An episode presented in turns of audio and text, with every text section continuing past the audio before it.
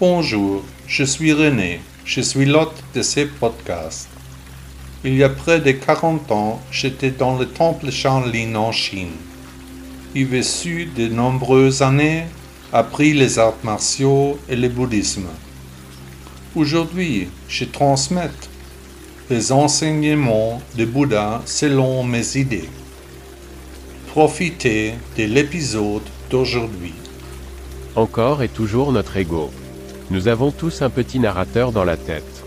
Une voix intérieure que nous appelons notre moi.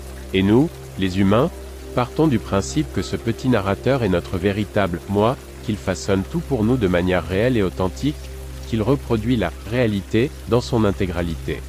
Nous pensons que quelque chose vit dans nos cerveaux, habite notre corps, ce qui constitue alors finalement notre personnalité. Mais comment sommes-nous devenus ce que nous pensons être? L'ego alimente nos processus de pensée. Mais si toute la personnalité n'a été conçue que par nos cerveaux, que se passe-t-il? Si seule la succession de processus physiques normaux a créé le je et la personnalité Selon Bouddha, il n'y a pas de réalité, la vie n'est qu'un rêve. Des questions fondamentales sur l'aspect spirituel de l'être se posent cependant depuis l'aube de l'humanité. L'essence de ce que nous sommes, indépendamment de qui nous croyons être, trouve sa description dans l'enseignement du Bouddha. C'est l'expérience de la véritable nature de Bouddha, par l'illumination, qui fait émerger la conscience universelle. Le développement d'une conscience de soi représente une illusion fondamentale, le soi se construit en grande partie à travers les sentiments, les pensées, les relations et les souvenirs, en fonction du karma de chacun. Qui est ce soi-disant? Moi, ce soi, si souvent cité D'où vient-il? A-t-il été conçu? Où ira-t-il un jour?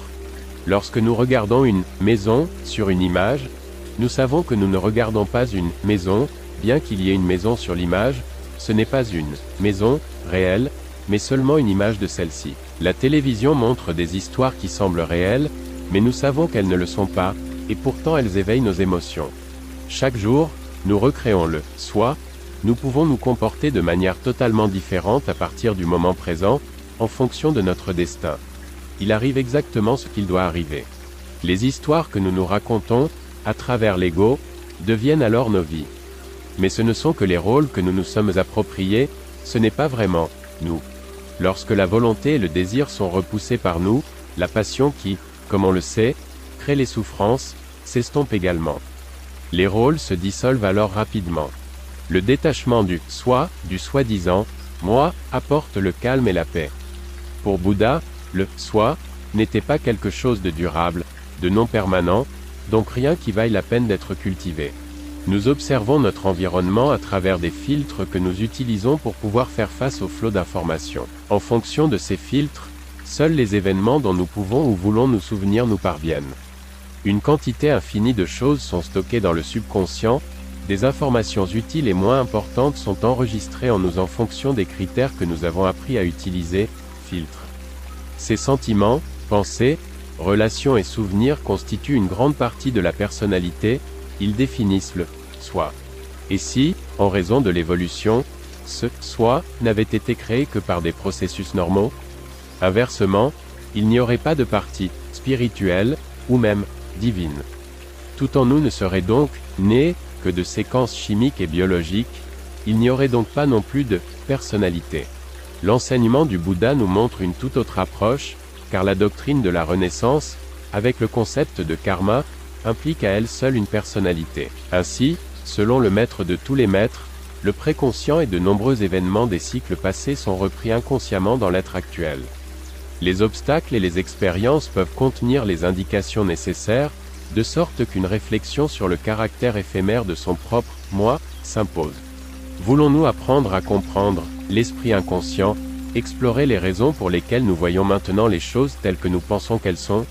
En fin de compte, toutes les réflexions reviennent à une simple question. Qui suis-je? La réponse est suivie d'autres questions. D'où viens-je? Où vais-je aller? Ma personnalité a-t-elle été créée uniquement par l'évolution, ou y a-t-il derrière un plan spirituel à explorer? Comme Bouddha nous l'a enseigné. Qu'est-ce qui nous pousse?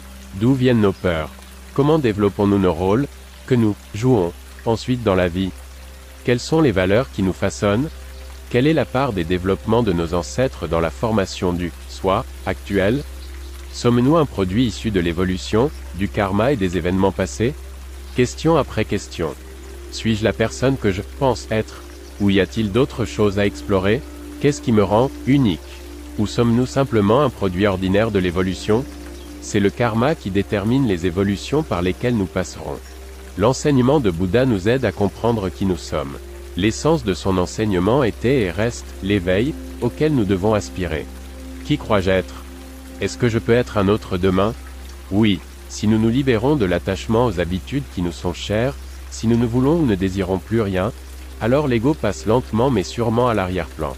La compassion et le respect sont des valeurs qu'il vaut la peine d'adopter de Bouddha. Nos pensées déterminent nos actions, nous indiquent comment seront nos relations avec notre environnement. Le petit narrateur dans notre tête, c'est lui qui a été créé par l'évolution. Cet ego nous permet d'évaluer les dangers potentiels, les pensées, et si, n'ont été et ne sont des pensées utiles que lorsqu'elles sont destinées à prévenir un danger ou à planifier. L'identité du moi perçu est une conséquence de la possibilité de penser, mais elle peut aussi nous plonger dans un grand doute sur nous-mêmes.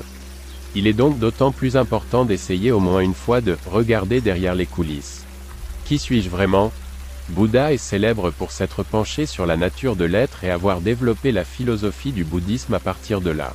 Sa vision du monde peut aujourd'hui encore nous donner beaucoup de courage et de confiance. Quelle est la vraie réalité? Alors, qui suis-je vraiment? Les prophètes de l'Apocalypse qui vivent du pessimisme, et pas mal du tout, considèrent forcément toute forme de confiance comme une menace pour leur existence. Bob Hope, acteur américain 1903 à 2003. Celui qui n'ose rien, ne doit rien espérer. Friedrich von Schiller écrivain et médecin allemand 1759 à 1805. Mais vous voyez et dites, pourquoi?